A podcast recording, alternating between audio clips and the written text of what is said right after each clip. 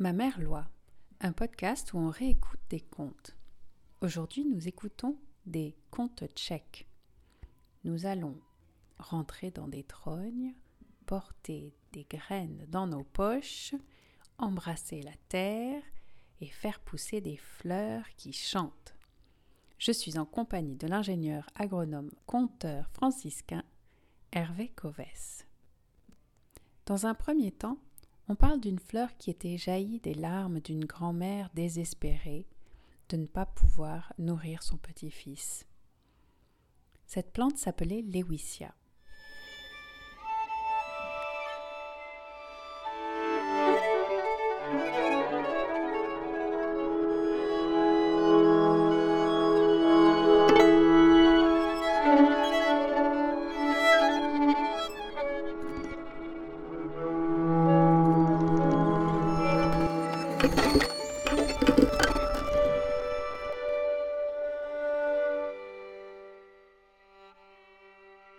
Les, Lewisia.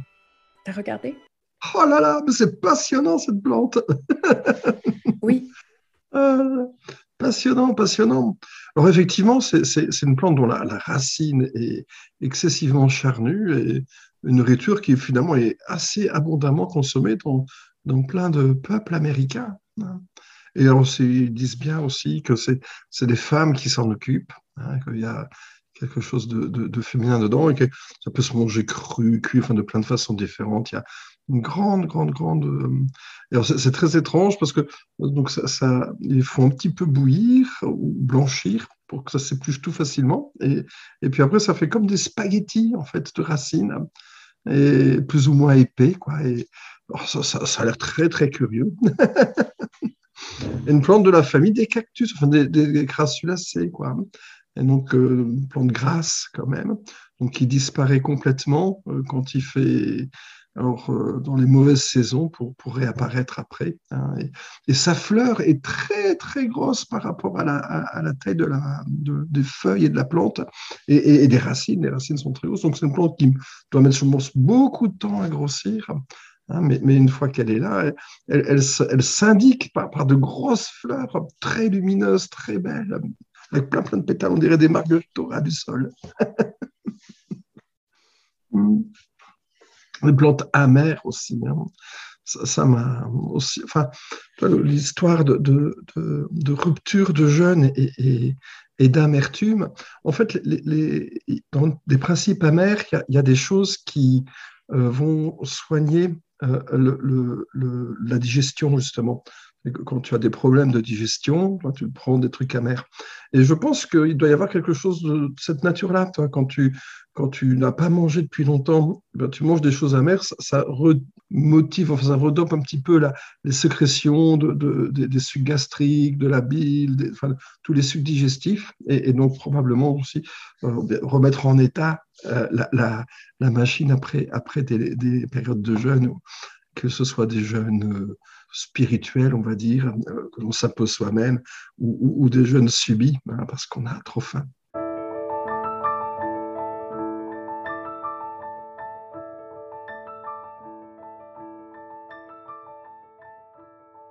On m'a envoyé une série de contes tchèques avec des plantes.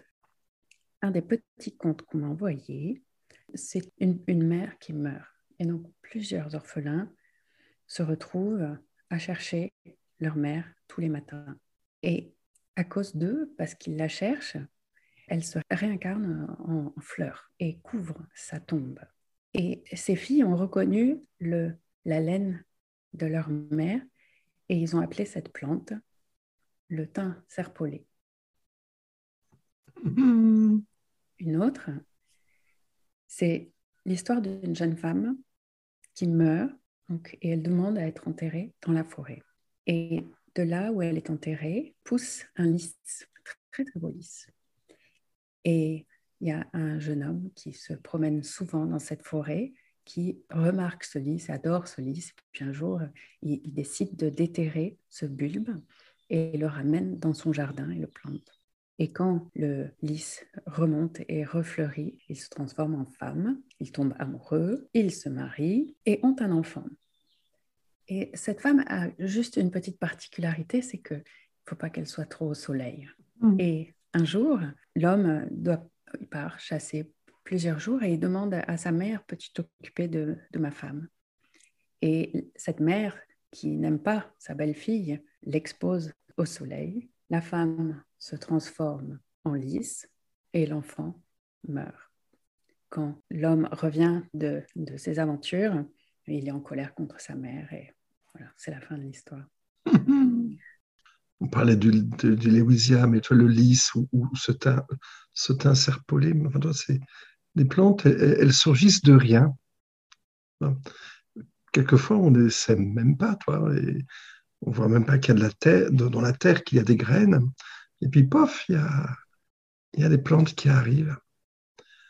Il y a comme quelque chose de forme de, génération qui pourrait presque paraître spontanée dans, de nombreux cas.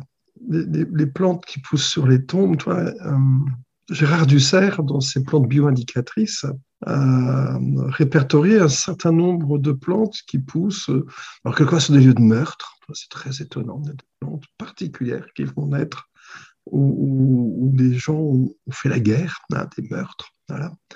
Et il y a des plantes qui vont aussi euh, être très proches des endroits où, des, personnes ont vécu, en fait.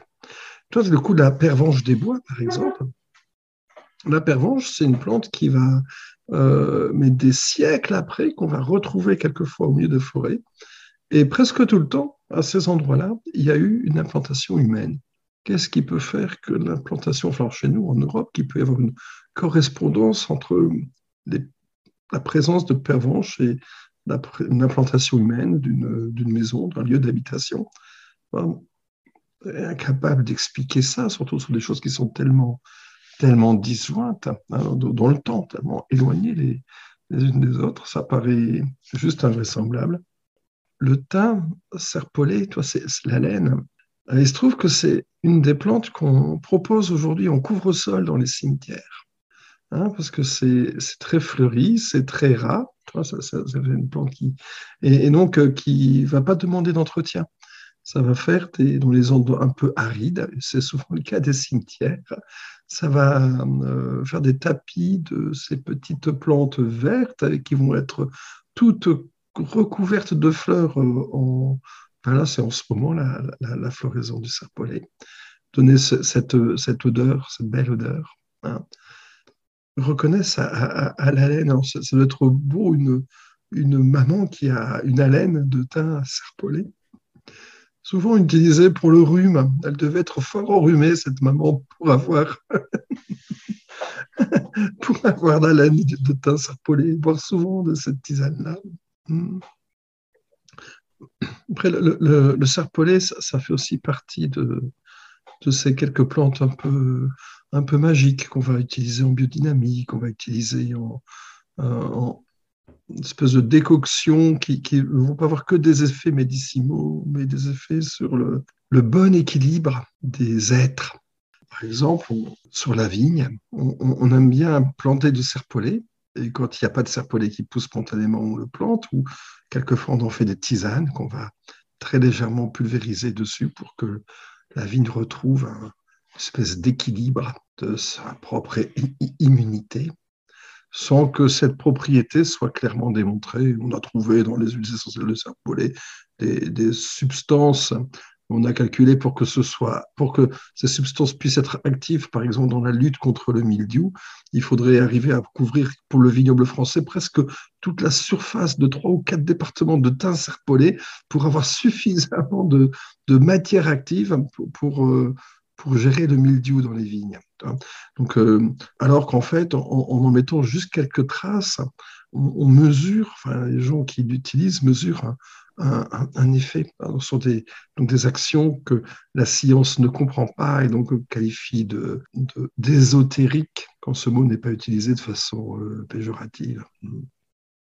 Le, lys avec euh, cette femme, toi, j'aurais presque vu un conte africain toi, avec cette histoire et pas un conte tchèque. Hein, mais pourquoi pas tchèque, toi, d'une femme à la, peau très pâle et pourquoi pas un peu albinos qui ne supporterait pas du tout le soleil et dont la, belle-mère, euh, un très indigne de la beauté de son fils, euh, de se débarrasser. Hein. C'est quelque chose de douloureux, ça je crois, dans beaucoup de familles.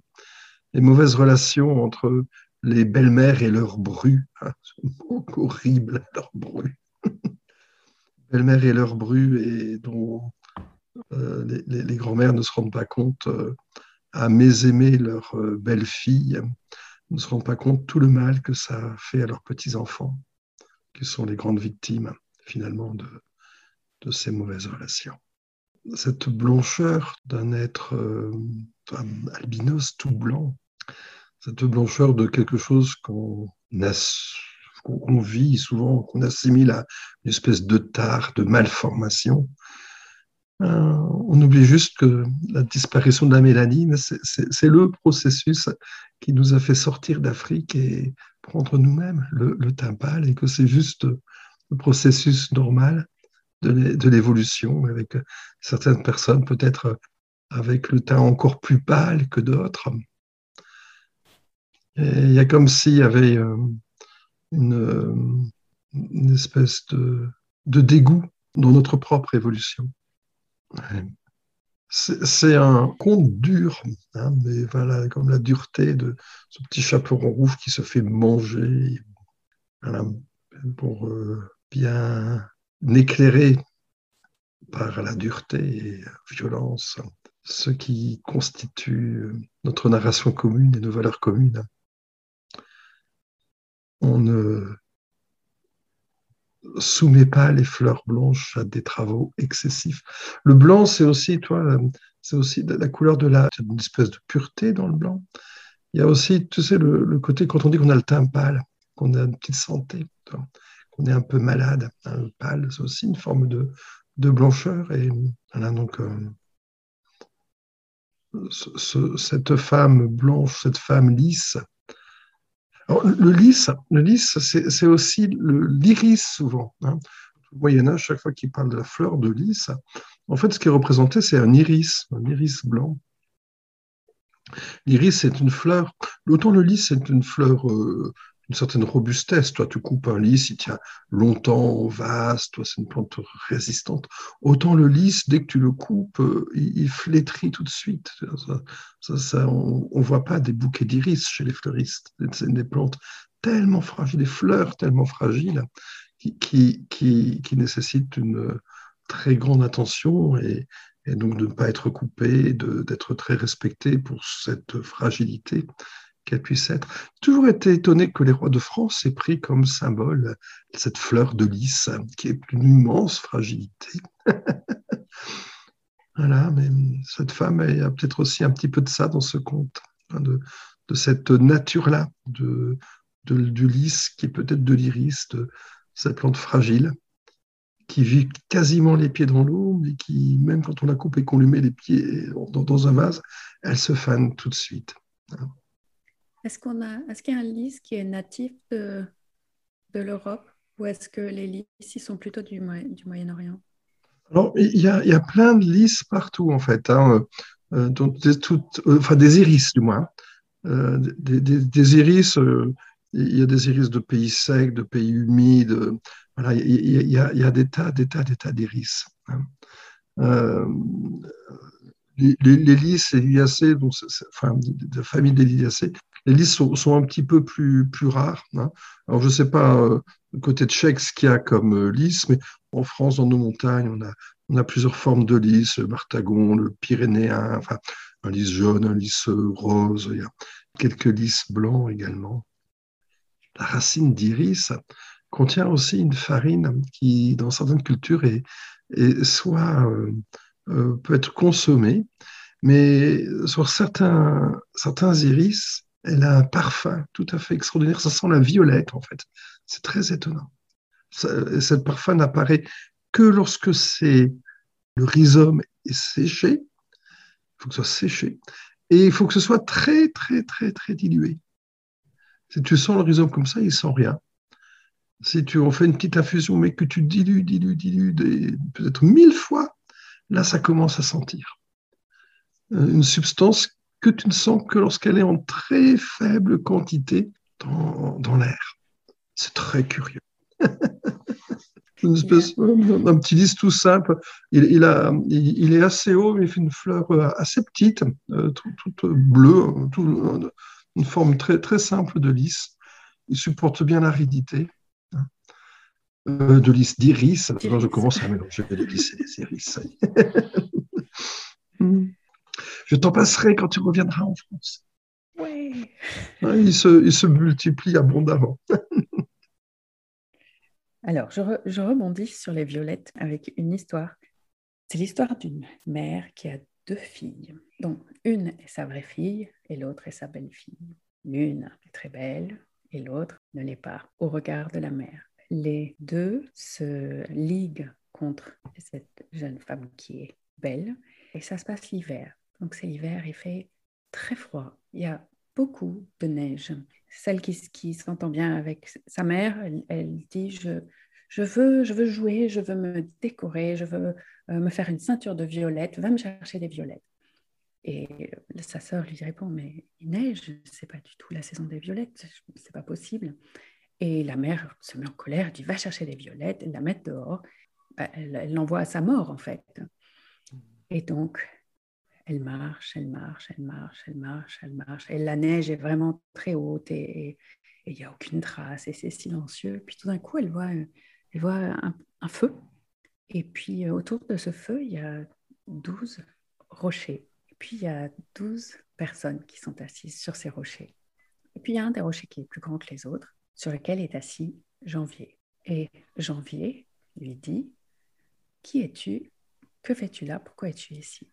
Puis elle, est, elle, est, elle a tellement froid, en fait, c'est pour ça qu'elle est allée vers le feu pour se réchauffer. Elle dit Excusez-moi, je suis glacée, j'ai besoin de me, réchauffer, je cherche des violettes, je sais que ce n'est pas du tout la, saison, mais voilà, je suis envoyée. Et janvier se lève et il demande, sachant que dans ce cercle, dans ces douze personnes, il y en a trois qui sont très âgées, qui ont des longues barbes blanches. Il y en a trois qui sont un peu plus jeunes il y en a trois qui sont encore plus jeunes et puis il y en a trois qui sont très jeunes. Donc il demande à un des plus jeunes, Mars, de venir s'asseoir sur le plus gros rocher et il prend son gourdin, il lui donne le gourdin à, Mars et Mars met un grand coup dans le feu. Et là, tout d'un coup, euh, la terre se réchauffe, les, bourgeons commencent à sortir et, il y a un tapis de violettes qui est partout. Et ils lui disent Dépêche-toi, ramasse ramasse des, violettes. Il y a tout d'un coup, il y a des insectes, il y a tout, tout le printemps qui s'est activé. Donc elle ramasse plein de violettes. Et puis, hop, ça se, ça se recouvre de neige. Elle rentre chez elle, elle ramène les violettes, les deux autres sont ébahis, et le lendemain, elles veulent des fraises. Donc elle la réenvoie. Cette fois-ci, je crois que c'est Juin qui s'assoit sur le, la plus grande pierre et qui met un coup dans le feu. Et puis tout d'un coup, les oiseaux chantent et, et c'est l'été. Et puis il y a des fraises et, hop, elle ramasse plus de fraises. le, sol est, rouge comme du sang de fraises. Donc elle ramasse des fraises, elle les ramène. Et le troisième jour, c'est la même chose. Elles veulent des pommes rouges. Donc, désespérée, elle repart à travers la neige, c'est toujours l'hiver, tu vois. Mmh. Et cette fois-ci, c'est septembre qui s'assoit sur la plus grande pierre, qui met un coup des flammes et tout, et c'est l'automne. Voilà, elle ramasse des pommes, elle les ramène.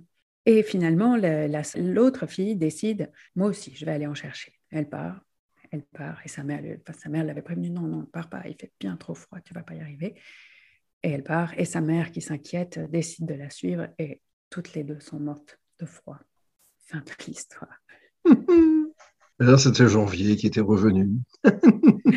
janvier était revenu. Et ce conte s'appelle Les douze lunes. Ah, les douze lunes. Alors, c'est marrant que là, les lunes, ce sont des hommes. Tiens. Les douze lunes. Ou les peut-être les gardiens de la lune. C'est marrant aussi, la lune qui ordonne au feu. Tu vois ce coup de baguette magique, ce coup de gourdin qui ravive les flammes, qui ravive le soleil, donc la chaleur. Et c'est la lune qui ravive le feu. C'est beau. C'est beau parce que, ça parle de la fécondité entre la Lune et le Soleil. Et pourtant, c'est la Lune qui a un gourdin, toi. Normalement, on plutôt une espèce de, de narration euh, plus genrée, tu vois. C'est plutôt l'homme qui aurait un gourdin, donc le Soleil. Enfin, des violettes, des fraises, des pommes. J'avais une espèce de grand poster avec euh, le calendrier celte et chaque mois avait un arbre. Mais en fait, j'en ai trouvé un autre qui est encore plus compliqué où euh, chaque semaine presque à sa plante, alors il y a des plantes, des arbres qui reviennent de temps en temps, plusieurs fois, et qui indiquent en fait des histoires de, de cycles dans, dans la vie. Et le pommier, il revient quatre fois dans l'année. Hein, partie de ces arbres aussi qui vont scander notre activité en Europe. La pomme est quand même un, des fruits très très importants. Permet de, se nourrir pendant presque tout l'hiver avec ces pommes qui qu'on récolte à l'automne, qui peuvent se conserver longtemps. Hein. Les, Bretons disent si, tu as rentré tes patates, tes pommes et ton cidre, tu peux passer l'hiver. quoi.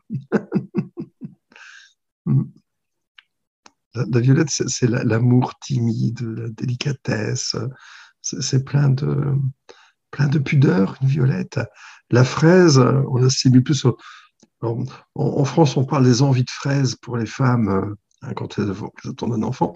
Alors qu'en fait, ça, c'est aussi assez culturel parce que j'ai appris qu'en Allemagne, ce sont les, cornichons doux. Qu'une femme enceinte, elle a des envies de cornichons. Hein? Je ne sais pas, on check de quoi on, vit les femmes enceintes, si ce sont des fraises ou des cornichons. Hein. Mais là, c'est vrai que la, fraise, c'est une fête en fait, hein, quand les fraises arrivent tout le temps. Donc une espèce de gradation. Dont ça paraît de plus en plus invraisemblable en plus, parce que ça part de quelque chose, un petit parfum, ensuite un fruit frivole, euh, enfin juste pour se faire plaisir, on va dire jusqu'à un, fruit indispensable, important, hein, très important dans notre ration alimentaire, hmm. et que finalement, on ne peut pas demander plus que ça. La, mère et la fille ne peuvent pas avoir plus que ce que la nature apporte déjà avec une grande abondance, en fait. Hmm. C'est trois, trois éléments euh, importants aussi de, les petits jeunes avec les, les, petites filles avec les violettes, avec les fleurs, les, ados avec tous les, jeunes, tous les jeunes fruits, tous les fruits d'été, et puis la maturité ensuite avec euh, que ça joue plus euh, façon sécurité avec ces fruits d'automne.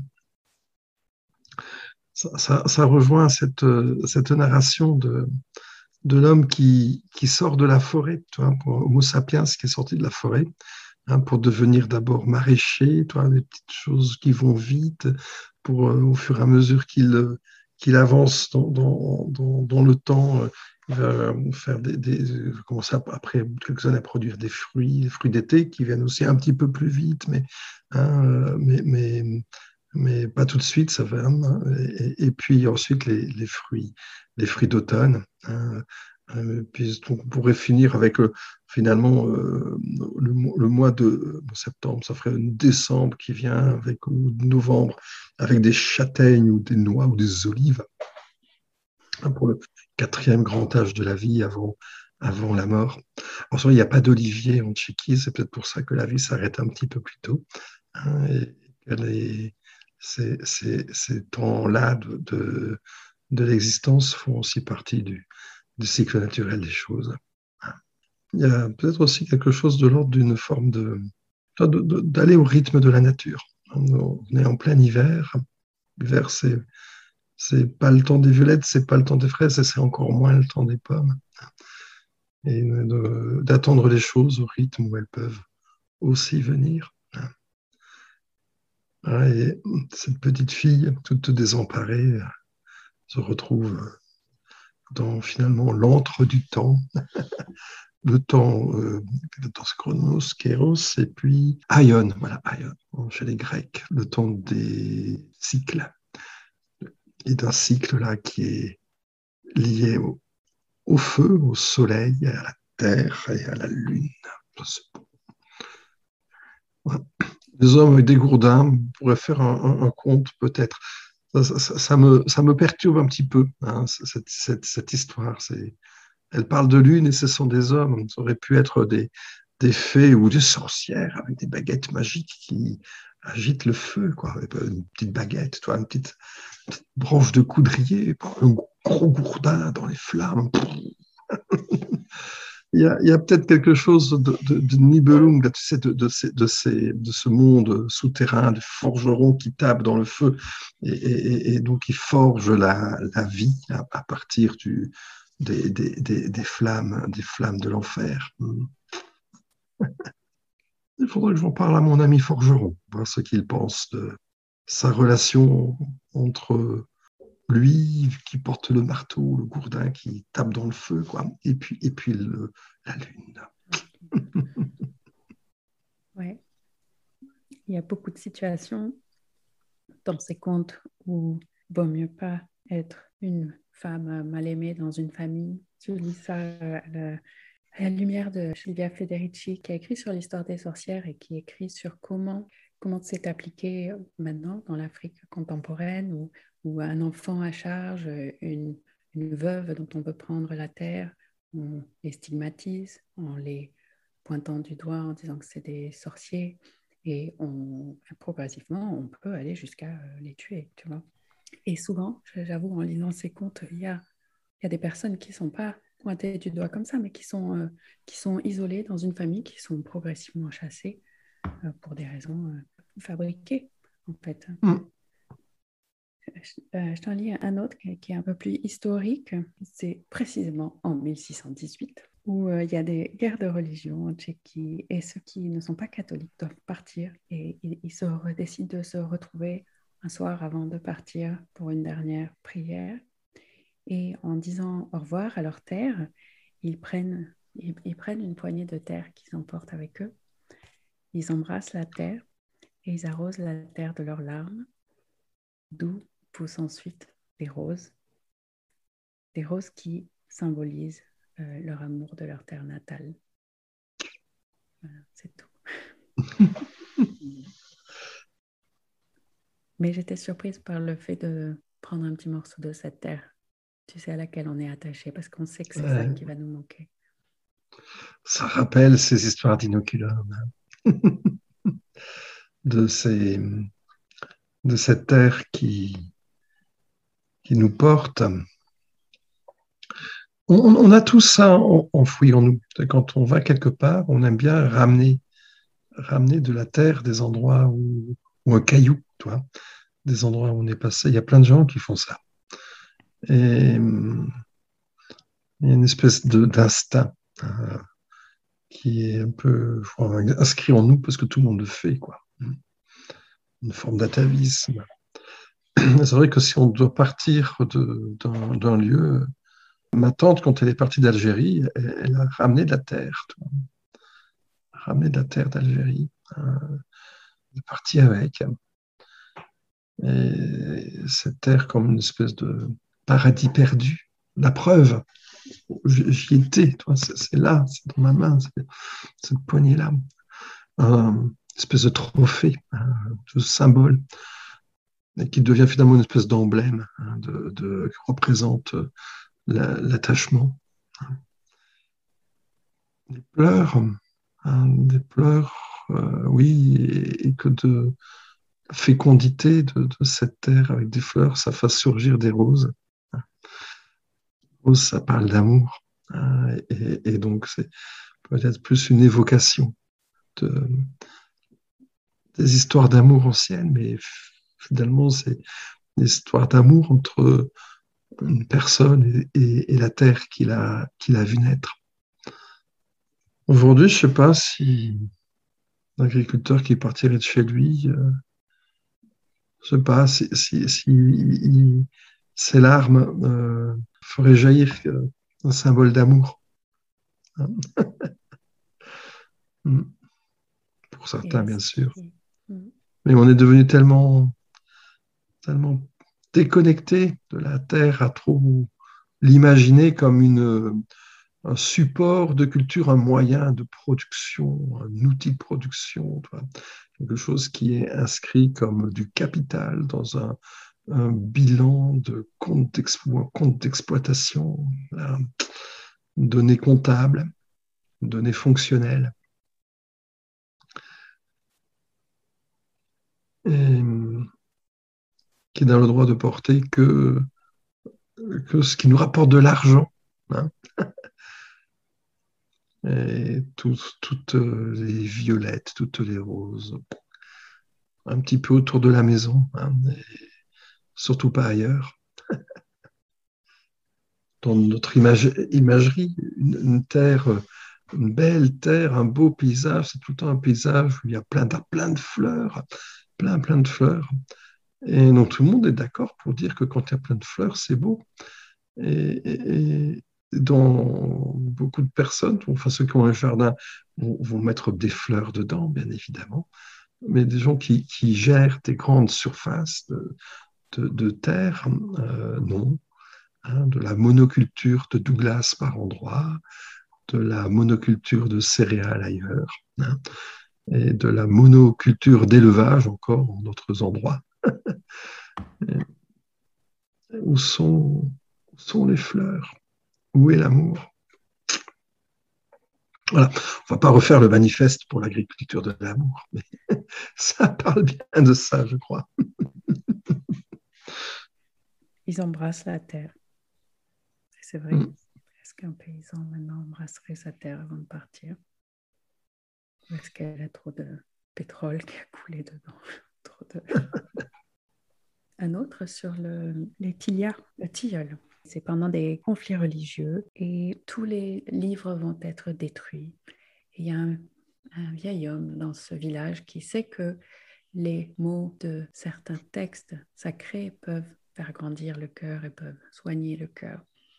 Et pour protéger ce texte, le soir, il se cache dans un grand tilleul qui euh, qui est assez grand pour qu'il puisse mettre une toute petite table et une toute petite chaise. Et il copie ce texte et quand il le copie, il le chante un peu. Comme il est âgé, il est un peu sourd d'oreille, il ne se rend pas compte que le Tia aussi chante et leur, leur chant se mélange. Et pour les autres personnes qui passent, cet arbre est compris comme un arbre qui chante. Oui, le, le, tilleul fait partie des quelques bois qui sont utilisés en, euh, hein, pour faire des, instruments, euh, sculpture également. Hein. Hein, c'est un, bois qui a des, propriétés euh, esthétiques et chantantes. Et puis après, il a une forme de cœur, le tilleul. L'arbre, l'arbre lui-même, quand on le laisse pousser spontanément, c'est plus un as de pique, un cœur à l'envers, et la feuille également. La feuille aussi a cette forme de cœur. Un cordiforme.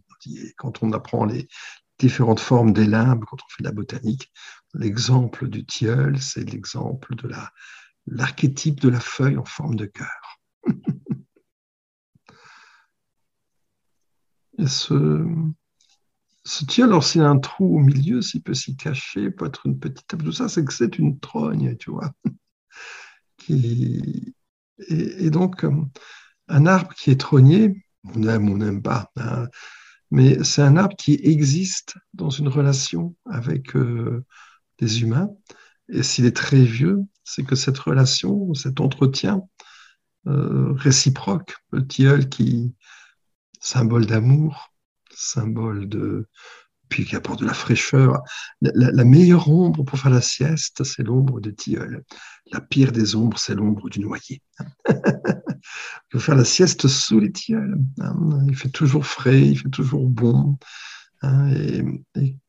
Et, donc, le, si un, arbre devient une trogne, ça veut dire que pendant des générations et des générations, euh, des gens s'en sont occupés, l'ont régulièrement taillé, émondé, comme euh, on disait autrefois, pour qu'il repousse derrière. Et au milieu apparaissait une cavité qui était euh, un lieu de vie hein, pour les enfants d'abord, un endroit où aller se réfugier, où aller s'amuser, où faire des cabanes, hein, et, puis un, lieu, un lieu aussi de vie pour toute la, toute la vie euh, sauvage, hein, avec les cavités, avec les chauves-souris, avec les chouettes qui vont aussi vivre là-dedans, des oiseaux qui viennent nicher.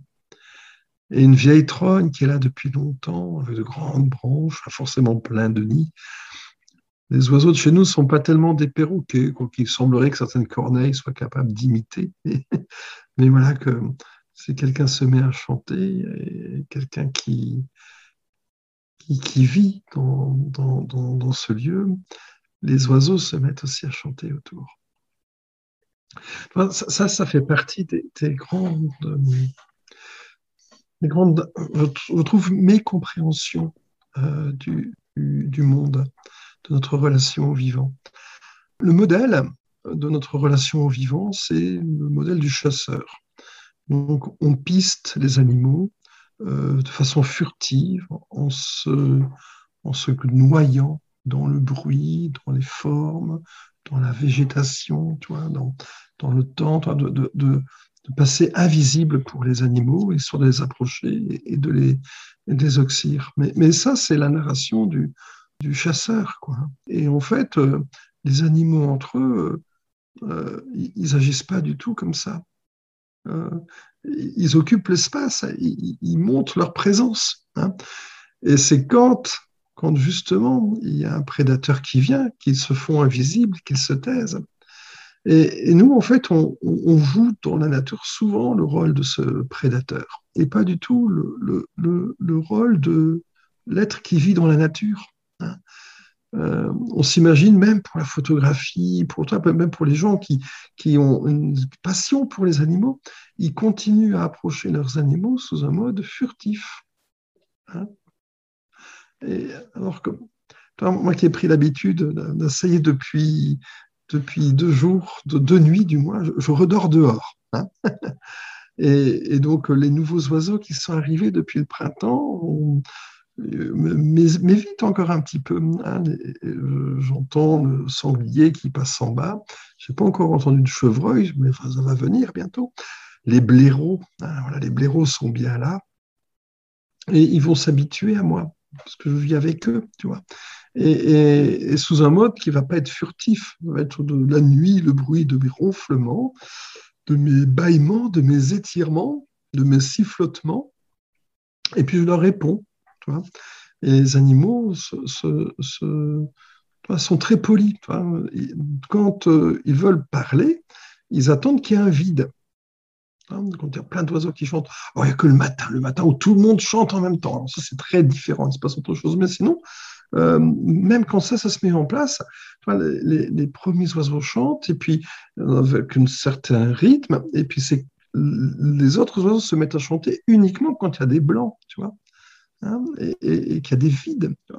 Et, euh, nous, comme on n'est pas attentif à ça, donc on, parle, quand on se balade dans les bois, on parle, on parle, on parle, on parle, mais sans se rendre compte que finalement, ce n'est pas notre tour de parler. pour pouvoir parler, il faut qu'il y ait un vide.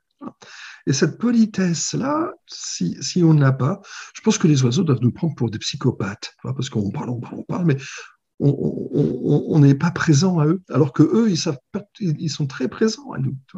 Et si on devient, si on devient attentif à, eux, et, si on, parle au moment où on peut parler, où on est invité à parler parce qu'il y a un silence, ben, à ce moment-là, on fait partie de la communauté et on peut approcher les oiseaux, puisqu'on essaie de s'intégrer à leur monde sonore c'est des façons complètement différentes d'être au monde, d'être au monde en, chassant, en prédateur, ou, d'être au monde en, essayant de vivre avec, avec toutes les imperfections hein, qu'il peut y avoir lorsqu'on essaie de parler euh, avec les oiseaux. Hein. Mais, voilà, si on n'apprend pas, si on n'essaie pas de le faire, jamais on pourra et on, restera à jouer aux Indiens furtifs dans leur milieu. Voilà, donc euh, pour ce tilleul qui chante, hein, je me dis que si ce tilleul chante, ce, monsieur qui écrit ces paroles, qui réconforte, hein, euh, devait être très en lien avec la nature et avec les oiseaux. Et même s'il était un petit peu sourd et qu'il se rendait pas compte de tout ça, il était tellement en phase avec que toute cette musique de la nature s'est mise en place spontanément et lui en phase avec tout le reste de, l'univers. La vie est belle.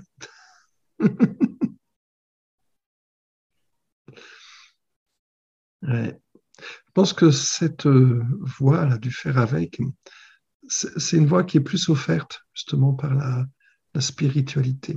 Ce qui fait qu'on sort de notre condition de, chasseur-cueilleur, tu vois, pour essayer d'atteindre autre chose. Qu'on sort de notre condition, presque une forme d'animalité quelque part, pour essayer d'aller vers autre chose. Et, et la nature euh, nous apprend elle, nous offre cette capacité de nous offrir des voies, quoi, en fait, pour, pour des chemins de, spiritualité, de communion, d'être en, lien. Hein, et communier, c'est être en lien ensemble. Hein, et, et c'est pas regarder par le trou de la serrure pour voir ce qui s'y passe, c'est d'approcher euh, l'être aimé, comme font les photographes aujourd'hui. Enfin, pas tous. Je connais quelques photographes qui, qui se font euh, taquiner par, par, les animaux qu'ils veulent photographier. Donc ceux-là ne, sont plus dans un mode furtif. après, bon, après, il y a aussi des lieux où, où les animaux sont tellement apeurés qu'ils ont pas les approcher autrement que sous un mode furtif. Moi, ça m'avait étonné, tu sais, la première fois que je suis allé en Laponie, euh, dans des endroits, après ça me l'a fait en Amazonie, dans des endroits, où il n'y a pas, d'humains. Mais en, Laponie, tu vois, il y a les mêmes oiseaux que, chez nous, parce qu'ils font les migrations, donc euh, on les voit ici, et puis on les voit aussi en Laponie. Mais en Laponie, on peut les approcher, ils n'ont pas peur, parce que c'est immense, il n'y a pas de chasse du tout, hein, et, et, donc ils n'ont pas peur. Et, ils se laissent approcher. Et, pour peu que tu ne sois pas toi-même en mode furtif à, vouloir donner l'impression de vouloir leur sauter dessus pour les manger, ça ne leur pose pas de problème que tu viennes à côté d'eux. Il y a bien sûr, il y a toute cette politesse hein, du monde animal. Il y a une distance à, ne pas pénétrer, hein. même avec les chevaux. Il y a ça, toi, les gens qui s'occupent des chevaux le savent bien. Un cheval, il ne faut pas l'approcher, il faut toujours laisser sa, distance, même s'ils vivent en groupe, ils sont rarement les uns à se toucher les uns contre les autres. Ils ont besoin d'un espace, une espèce de politesse à avoir entre animaux. Et, les animaux le font savoir d'ailleurs. Hein. quand ils te, quand ils te connaissent pas encore, euh, euh, si tu t'approches trop d'eux, ils te font comprendre qu'il faut pas qu'il faut pas aller si près. Mais si tu respectes cette distance-là, il n'y a pas de souci. Le livre de Jessica Ackerman, La voix des oiseaux, elle parle de certains coucous. En fait, quand un oiseau prédateur attaque, il y a quelques cris d'alarme pour prévenir les autres oiseaux. Mhm. Puis après, vite, on se cache pour éviter de, d'être, de devenir une proie. Mais quand le coucou attaque, c'est tout le monde qui se jette, tout le monde se jette dessus, euh, quelles que soient, euh, quelles que soient les, espèces d'oiseaux. Il y a une espèce de solidarité comme ça. Mais, donc, il va aller pondre dans plusieurs nids. Donc, pendant des mois, il observe plein de couples différents qui sont en train de fabriquer leur nid, qui, les, les moments où il commence à pondre, parce qu'il va falloir qu'il synchronise son propre organisme pour pondre au bon moment. Et il doit rester caché parce que tout le monde le déteste, parce que, bon, forcément, et, juste cette, cette espèce de hyper attention à tout, tout ce qui se passe dans l'environnement, c'est un peu vertigineux. Aussi, par rapport à ce conte sur le tilleul, moi, ce, qui, ce que j'ai trouvé assez beau, c'est que oui, il y a une trogne, mais il y a aussi ces vieux arbres tellement immenses dans lesquels on peut rentrer et des arbres de cette taille, c'est tellement rare d'en rencontrer en fait que on, est surpris alors que là, bon, ben, il devait peut-être y en avoir plus aussi. ah ben oui, nécessairement. Hein. Avoir de nouveau des vieux arbres de 500 ans, il nous faudra attendre 500 ans. le, fait qu'ils rentrent dans, dans l'arbre pour, euh, pour écrire, pour méditer, toi. Les, moines copistes. Moines copistes, tu sais, à l'époque du début des, de, l'université euh, au Moyen Âge, les étudiants, il n'y avait pas de livres, c'était que des manuscrits. Et donc tout le monde ne pouvait pas avoir des livres. Les, les livres étaient donc excessivement rares. Et en faisant les études, pendant leurs études, au bout de deux ans d'études, les gens pouvaient devenir lecteurs. Hein. Donc lecteurs, c'est-à-dire qu'on leur confiait un manuscrit qu'ils lisaient et, ensuite ils, le partageaient. Hein. Ils le partageaient ou ils faisaient école, c'est-à-dire que le, recteur donnait un, sujet. Toutes les personnes qui, dont le livre parlait de ce sujet se faisaient connaître, disaient, bah, dans mon livre on parle de ça. Et ensuite, toutes les personnes qui pouvaient dire quelque chose d'un livre se réunissaient pour parler d'un sujet. Chacun jouait le, un jeu de rôle, le rôle de son propre livre. Et, puis les gens, les, étudiants étaient autour et, et, apprenaient, apprenaient comme ça. Pendant l'année où le personne devenait lecteur, souvent ils recopiaient le livre.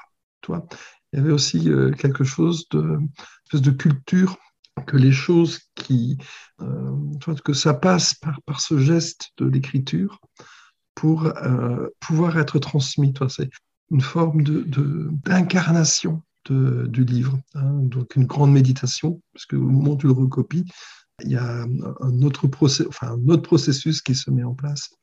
Et donc les gens n'étaient habilités à parler d'un livre que lorsqu'ils l'avaient recopié,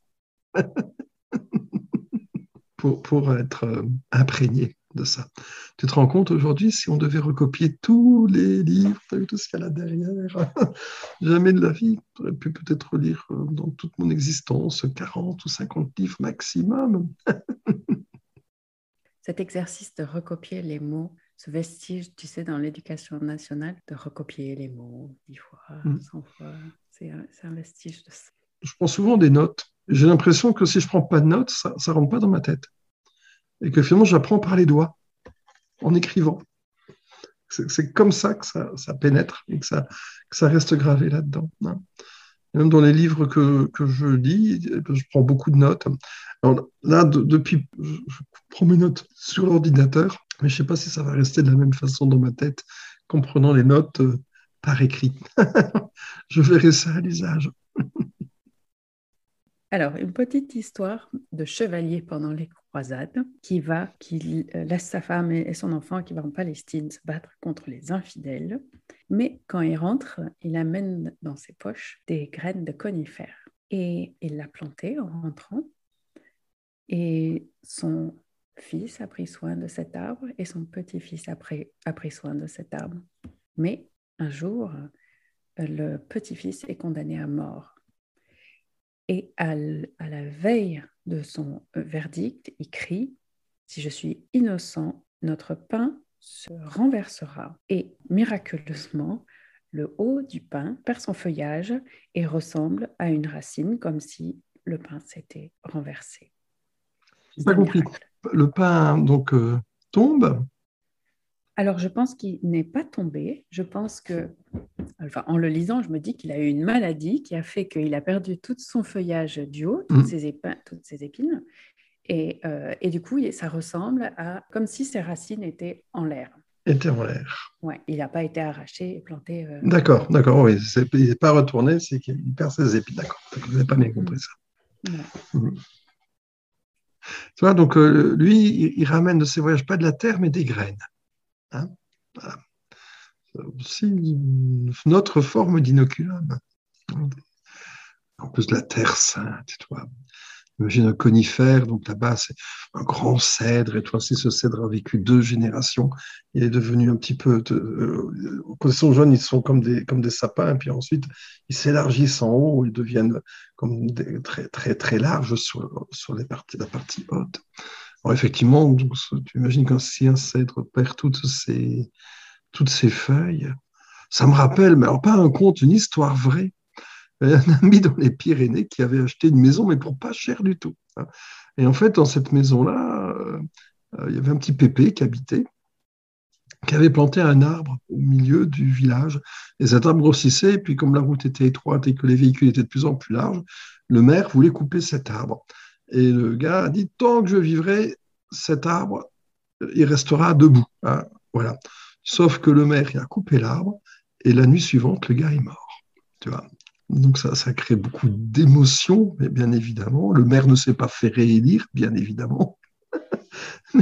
mais, donc personne ne voulait habiter dans cette maison pour pensant qu'elle était hantée ou des choses comme ça.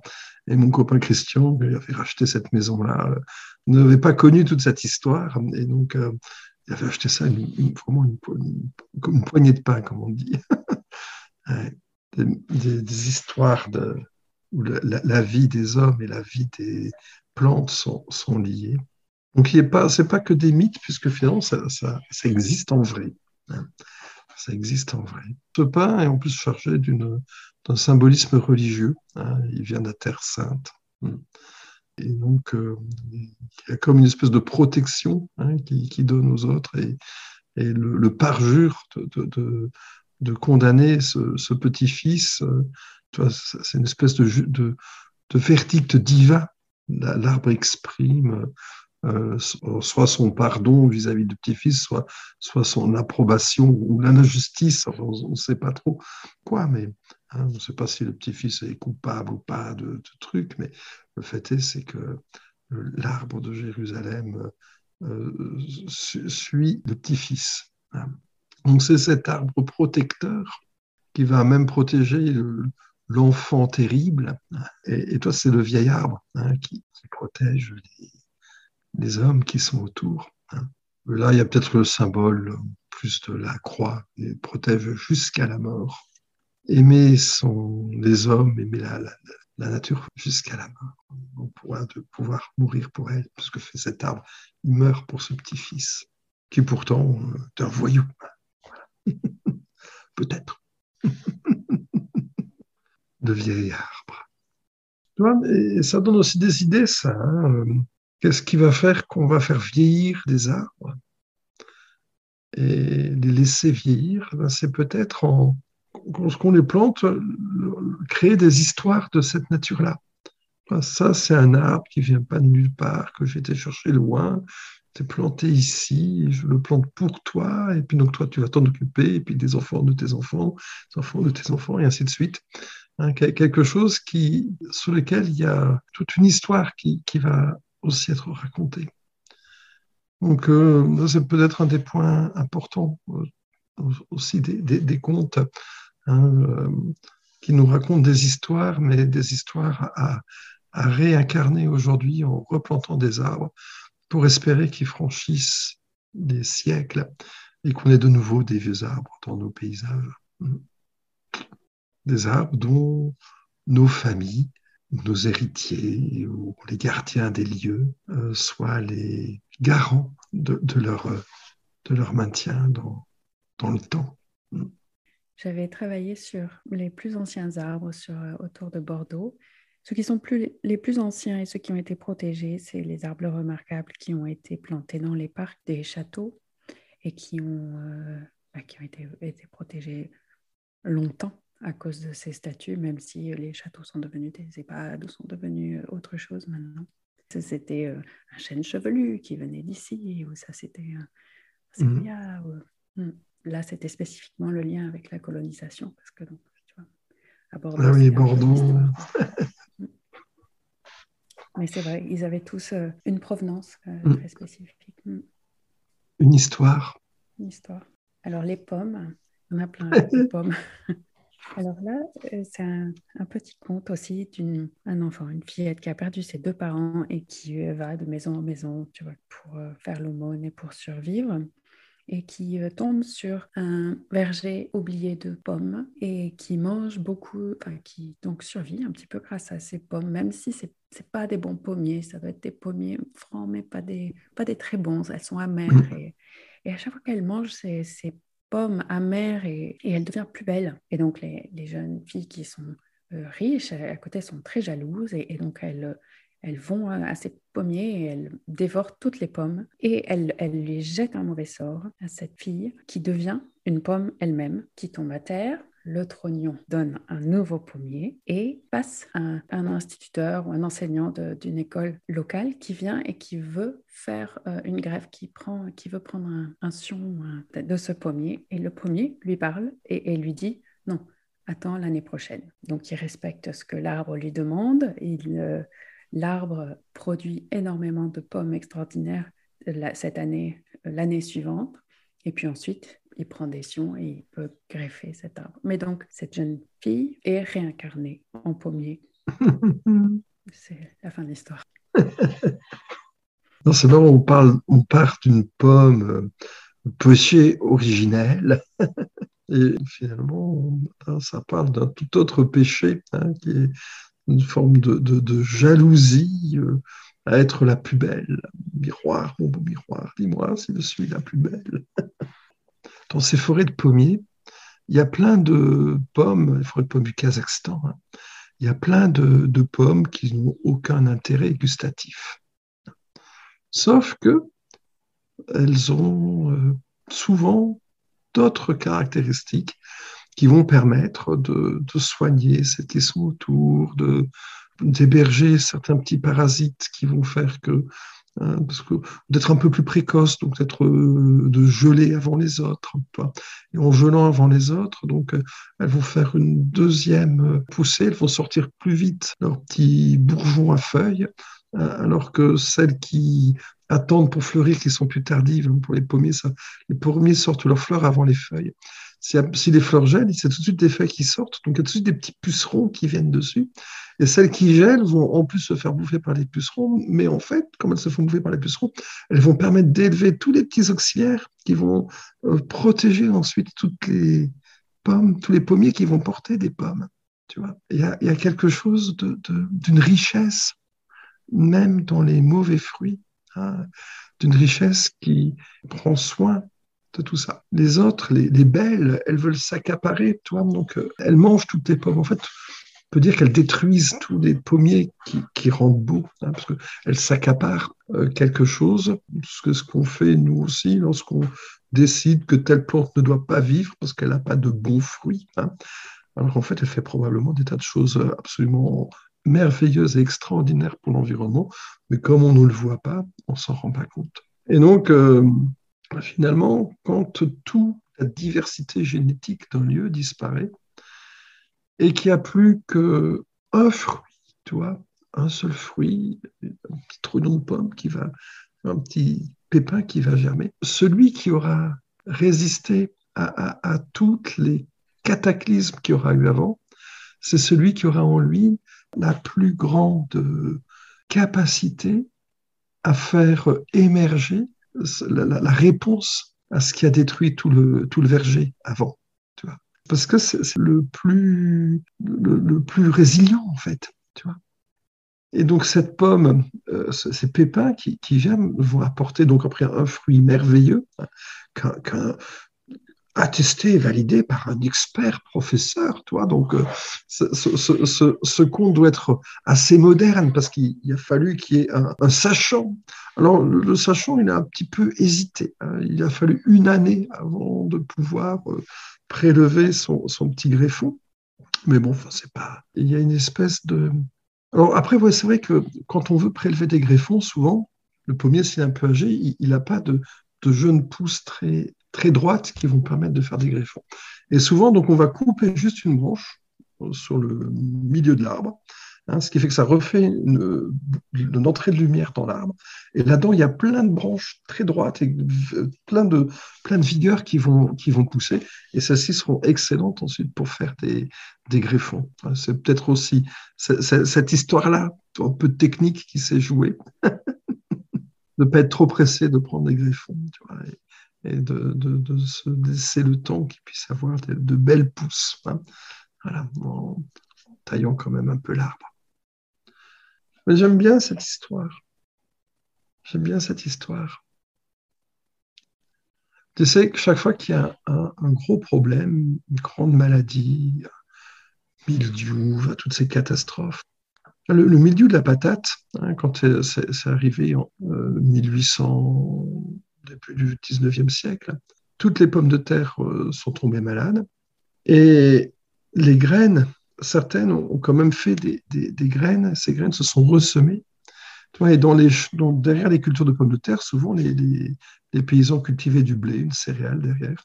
Et au moment de la moisson, ils voyaient qu'il y avait des petits plants patates qui poussaient là-dedans, et quelquefois sans mildiou, bien sûr, parce que les seules qui arrivent à pousser, en plus, toi, ces, jeunes plantules toutes délicates, si elles étaient résistantes au mildiou, toi, il fallait qu'elles soient résistantes au mildiou pour s'en sortir. Et donc, ça, ça, ça, a créé des tas de nouvelles espèces de, de, patates. Avant le mildiou, en France, il y avait 40 variétés de pommes de terre. Après le mildiou, 1400 c'est dire la, diversité, toi, et la façon dont la, nature s'adapte aux modifications du milieu, une maladie qui arrive, euh, des, sœurs qui veulent euh, détruire toutes ces pommes inutiles euh, par jalousie ou par, toi, mais, et, et, que ça peut faire émerger le peu qui reste sur les milliers de graines qui étaient dans le sol. Il y en a peut-être qu'une ou deux qui ont germé, mais ces deux ou cette cette graine ou ces deux graines qui ont germé on, on, avait en elles la, réponse. Et c'est pour ça, je crois, que les plantes font tellement de graines. Hein, c'est pour euh, justement expérimenter en permanence des tas de trucs. Et lorsqu'il y a un, énorme problème qui arrive, eh bien, la probabilité qu'il y ait quand même une petite solution qui émerge euh, peut se faire parce qu'il y a cette reproduction, la sexualité, la, le remélange de, de, toute cette génétique qui peut, peut, faire émerger des caractères quelquefois insoupçonnés. voilà. Alors, encore une petite histoire d'une princesse très fière dont le père est un roi, un très mauvais roi qui surtaxe les gens et qui est vraiment hostile. Et dans un royaume voisin, il y a un roi qui tombe amoureux de cette princesse et elle l'a vue en, peinture et euh, elle n'est pas du tout intéressée, donc elle le rejette. Mais il persiste et se fait embaucher comme jardinier du roi. Sachant que c'est un royaume, il est, tel, il est, tellement un mauvais roi qu'il a interdit aux gens de chanter. Enfin, c'est vraiment euh, un, un climat hostile. Et ce jardinier il cultive une fleur magique qui chante pour séduire la princesse. Et, et, ça marche très bien parce que justement, tout comme tous les chants sont interdits et que cette plante chante, c'est incroyable. Elle s'enfuit avec lui, et, voilà. Et le, le, roi est paniqué, où est ma fille? Elle est partie avec ce jardinier. Et puis il, va chercher la nourrice qui était emprisonnée, la nourrice de, de sa fille, et il lui demande qu'est-ce qui s'est passé, où est-elle Mais il lui dit, mais elle est, partie avec le, elle est partie avec le jardinier qui était le roi du royaume voisin. Le roi lui demande, mais qu'est-ce que je dois faire? Et il lui dit, bah, tu autorises le chant et puis tu me libères et tu libères ton royaume et tout ira mieux. Et il le fait. C'est la fin de l'histoire. Mais la stratégie passe donc par euh, le jardin et la plante.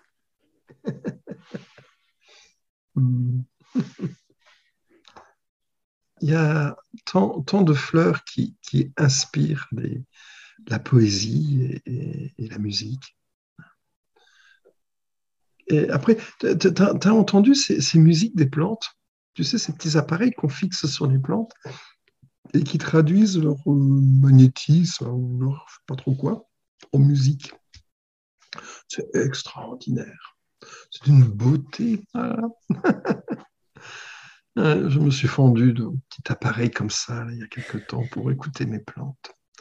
J'aime particulièrement le chant de mon basilic. hein, un basilic vivace que, je garde précieusement parce qu'il fait une mélodie tout à fait radieuse. C'est plus pour le manger, lui, c'est pour l'écouter. Dans la Bible, il y a une espèce de, d'histoire comme ça, d'une toute, toute petite graine minuscule qui donne une plante gigantesque dans laquelle il y a les oiseaux du ciel qui viennent chanter. Et que cette euh, caractéristique-là, que les plantes attirent les oiseaux et que les oiseaux chantent, donc toi, c'est, c'est les, fleurs, les chants.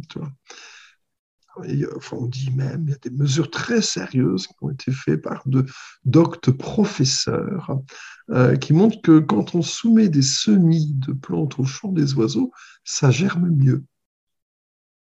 Hein? Donc les oiseaux favorisent la germination des graines. C'est extraordinaire, extraordinaire. Au point que certains maintenant mettent des chants d'oiseaux artificiellement dans leur serre, quoi, tu vois. Ce que fait faire la technologie, alors qu'il suffirait de laisser un arbre avec des oiseaux dessus. Hein.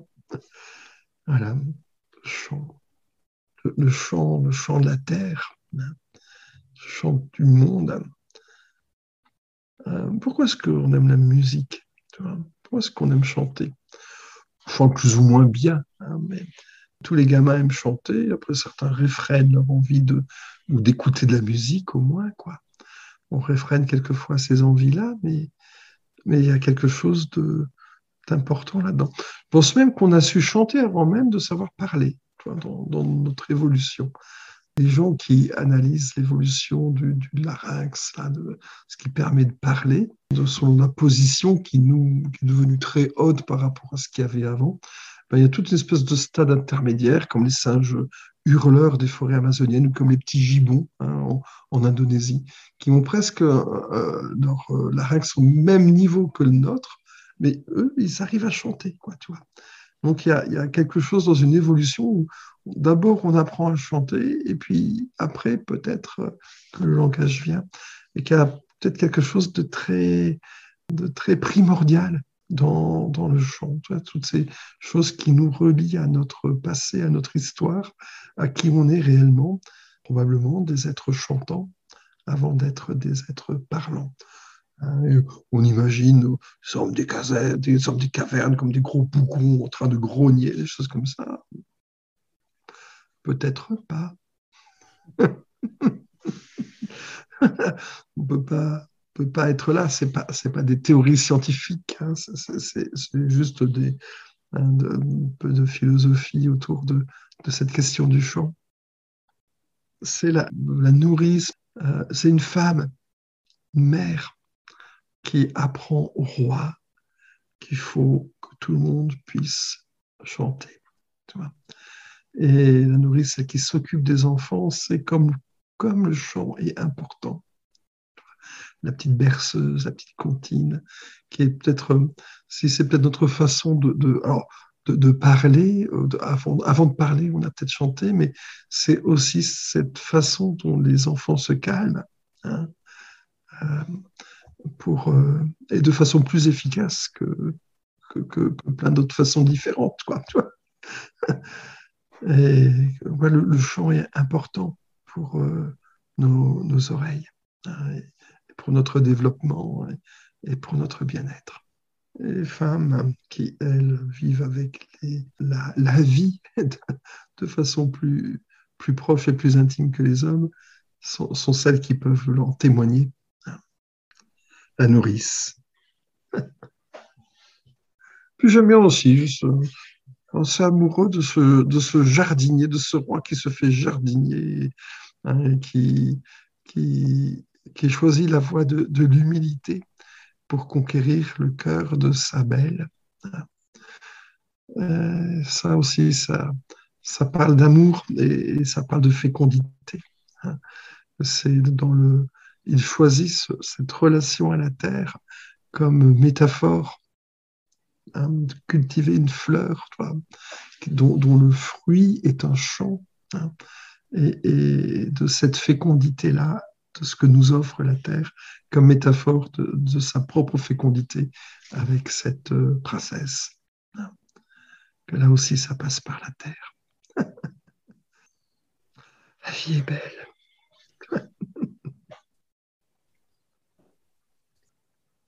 La relation à la Terre est une des grandes voies justement de la transcendance. Il y a de nombreux exemples euh, dans l'histoire des saints, dans l'histoire des religions, où, c'est en travaillant la Terre que les, gens font cette expérience de, la transcendance, en travaillant, en étant proche de la Terre. Hmm. On peut être qu'autrefois, c'était plus fréquent qu'aujourd'hui parce qu'il y avait plus de gens qui étaient au contact de la Terre et que peut-être que bientôt des gens feront des expériences de transcendance devant leur écran d'ordinateur. Aucune voie n'est impossible à Dieu.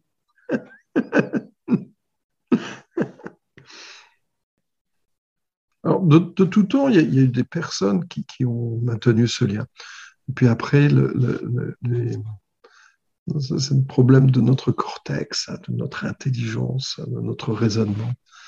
Parce qu'à chaque fois, on, pense être plus fort et dompter, maîtriser, dépasser la nature.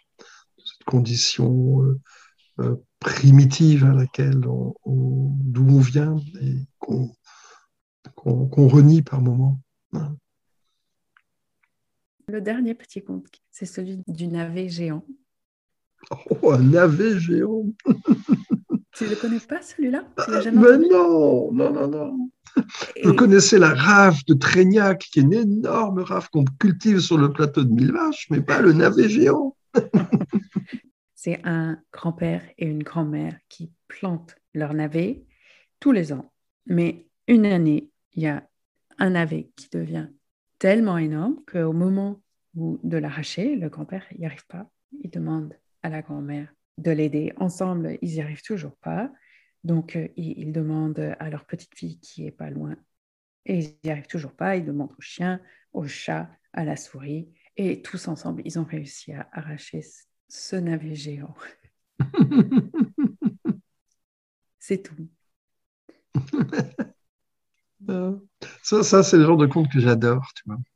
Ces petites histoires où il y, a plein de personnages qu'on ne verrait pas ensemble, tu vois, dans, dans, la vie de tous les jours, faire, faire des choses ensemble. Et, hein, et puis, et puis pourtant, il y a, y, a, y a, une histoire commune qui se crée entre euh, toi, le chat et la souris, toi, les deux ennemis qui, quelle belle métaphore, quoi. et, tout ça pour sortir le navet, pour faire de la soupe, quoi. Je ne suis pas persuadé que le chat aime bien la soupe au navet. Hein. la souris, oui, le chien peut s'en accommoder, pour les, des, homo sapiens sans problème. Hmm. voilà, mais je, je, raconterai ça sur le plateau, là.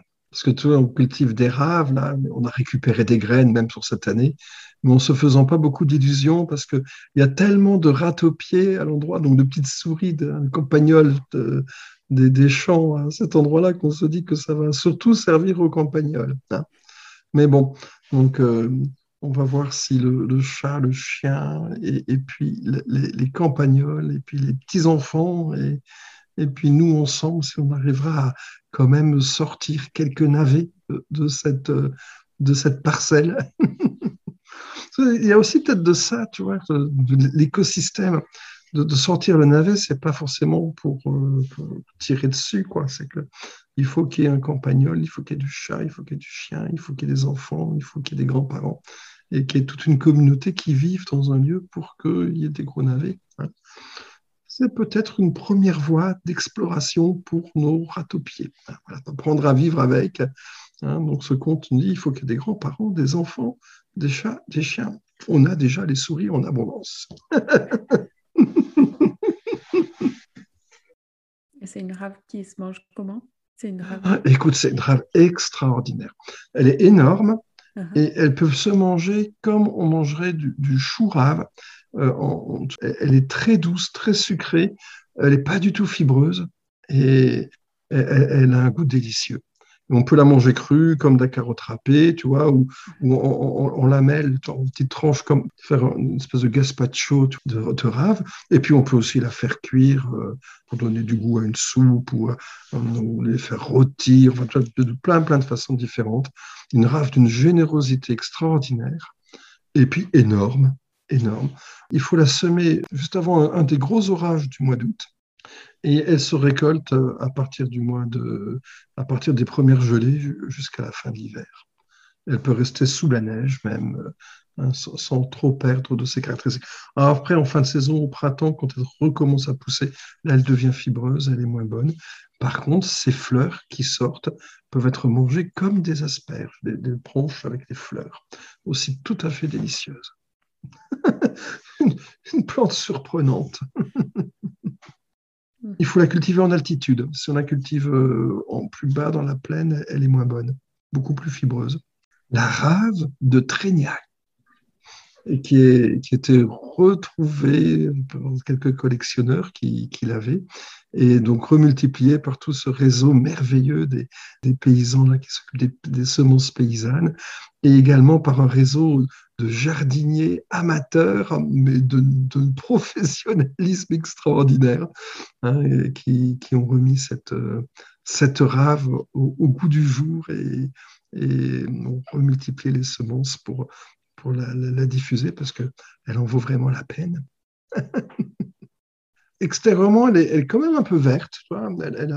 L'intérieur est très blanc, hein, très très blanc, mais sa, peau, en dessous, comme elle est très plate, très, très allongée, comme ça, plate, et la partie qui est posée sur le sol, elle est toute blanche, et la partie qui voit la lumière est toute verte. Avec les feuilles dessus, qui sont pas énormes, ça fait, elle fait pas des gros bouquets de feuilles, mais c'est même étonnant de voir si peu de feuilles avec une aussi grosse rave. Merci beaucoup, Hervé. Merci beaucoup, Suzanne. J'aime beaucoup ces moments.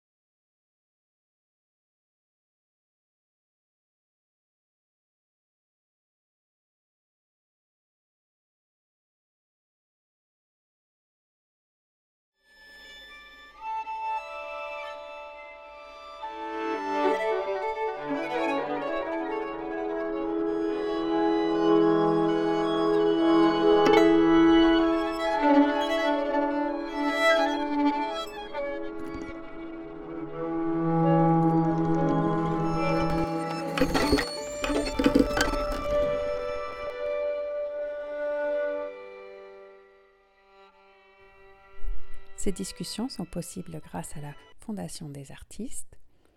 La musique est de Paul Husky, la violoniste est Lucie Pétrou.